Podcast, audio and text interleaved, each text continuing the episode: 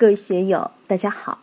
今天我们继续学习《禅说庄子天地效法天地的秀美画卷》第六讲“甚至德人与神人”第二部分。让我们一起来听听冯学成先生的解读。必见其情势而行其所为，就是要能够明察秋毫，对世间的事情能够有真正的观察和分析判断。而且能够把应该做的事情都料理好，行言自为而天下化，就是让整个社会充满生机和活力，让老百姓的情和言都处于不加干涉的自为状态，就达到了圣人纯衣裳而天下治这样的境界，这样才叫做圣治。手挠固执，四方之民莫不惧之，此之谓圣治。举目挥手。老百姓都会心甘情愿地听你指挥，实际上也无所谓听你的指挥，他自然而然做自己该做的事情，此之谓圣之，这就是大圣之治。的确，这个话说起来很简单，但要做到很难。观师而不失其仪，拔举而不失其能，这两句话是政治的要害。我们天天谈管理，天天谈策划。关键是看你这个机构是不是合其意，则权力是否恰到好处。阿敏当经理，一个小摊摊有几十号人，就这几十号人经常弄得他头疼。有的人不能干，钱拿少了有意见；有的人拿了钱又不做事，让人很头疼。怎样使自己观师而不失其仪，拔举而不失其能？让真正有能力的人走到工作岗位上来。当然，不要说政府，一个小企业，一个小摊摊，我们都应该做到让能人居其位，事得其人，人得其用，这是非常重要的一个事情。一个团体，一个企业有没有活力，能不能干一番大事，关键就看这两条：必见其情势而行其所为。我们能不能够必见情势？当然，有的人很能干，就能够必见情势。对外边的事情，哪些该做，哪些不该做，哪些该为，哪些不该为，心里明白，这样做事情就能上路，就能把事情料理好。尊忙说了圣旨，但是渊风还是不满足，说：“你刚才说的是世间的能人，我听清楚了。现在我愿闻德人。”也请你讲一讲，什么是德人呢？于是尊芒又给他讲德人，曰：德人者，居无私，行无虑，不藏是非美恶。四海之内，共利之，之谓乐；共己之，之谓安。超乎若婴儿之失其母也，倘乎若行而失其道也。采用有余而不知其所自来。饮食取足而不知其所从，此谓得人之容。愿闻神人曰：上神成光，与行灭亡，此谓赵况。致命静情，天地乐而万物消亡，万物复情，此之谓混冥。这些语言，儒释道都是通的。得人者，居无私，行无虑，不藏是非美恶。前面我们学治北游的时候，无思无虑使知道，无处无福使安道这一套东西，我们想一下，现在的人能够居无思行无虑吗？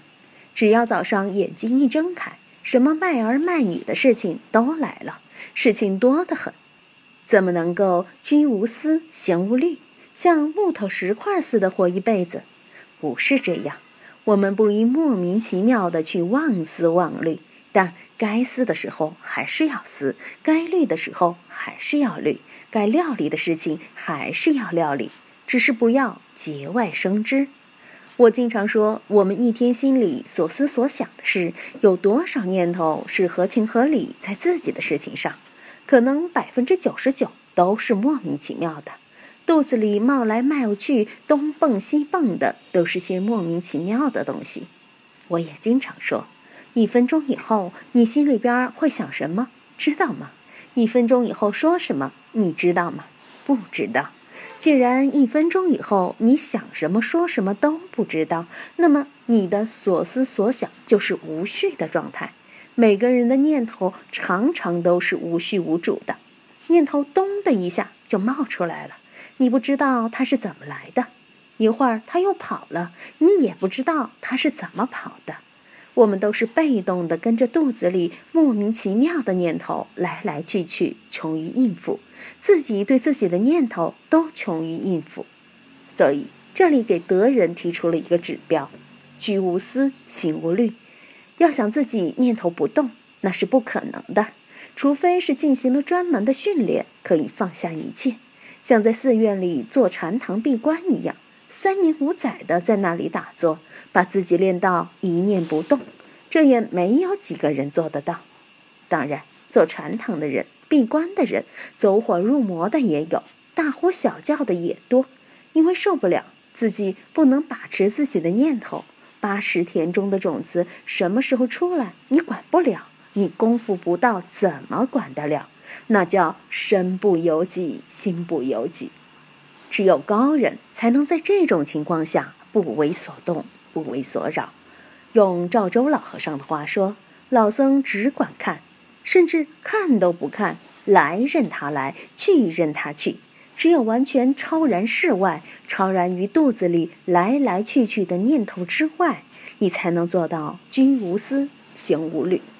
当然，在这个情况下，你该吃饭还是要吃饭，该睡觉还是要睡觉。”释迦牟尼佛悟了以后，还不是要托钵化缘、洗脚说法，还不是要面对众生过日子？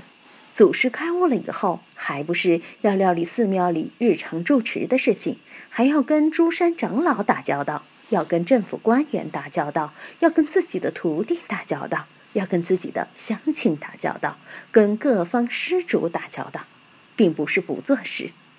但是，怎样使自己在万事之中无思无虑，这是一个很高的功夫。关键是不藏是非美恶。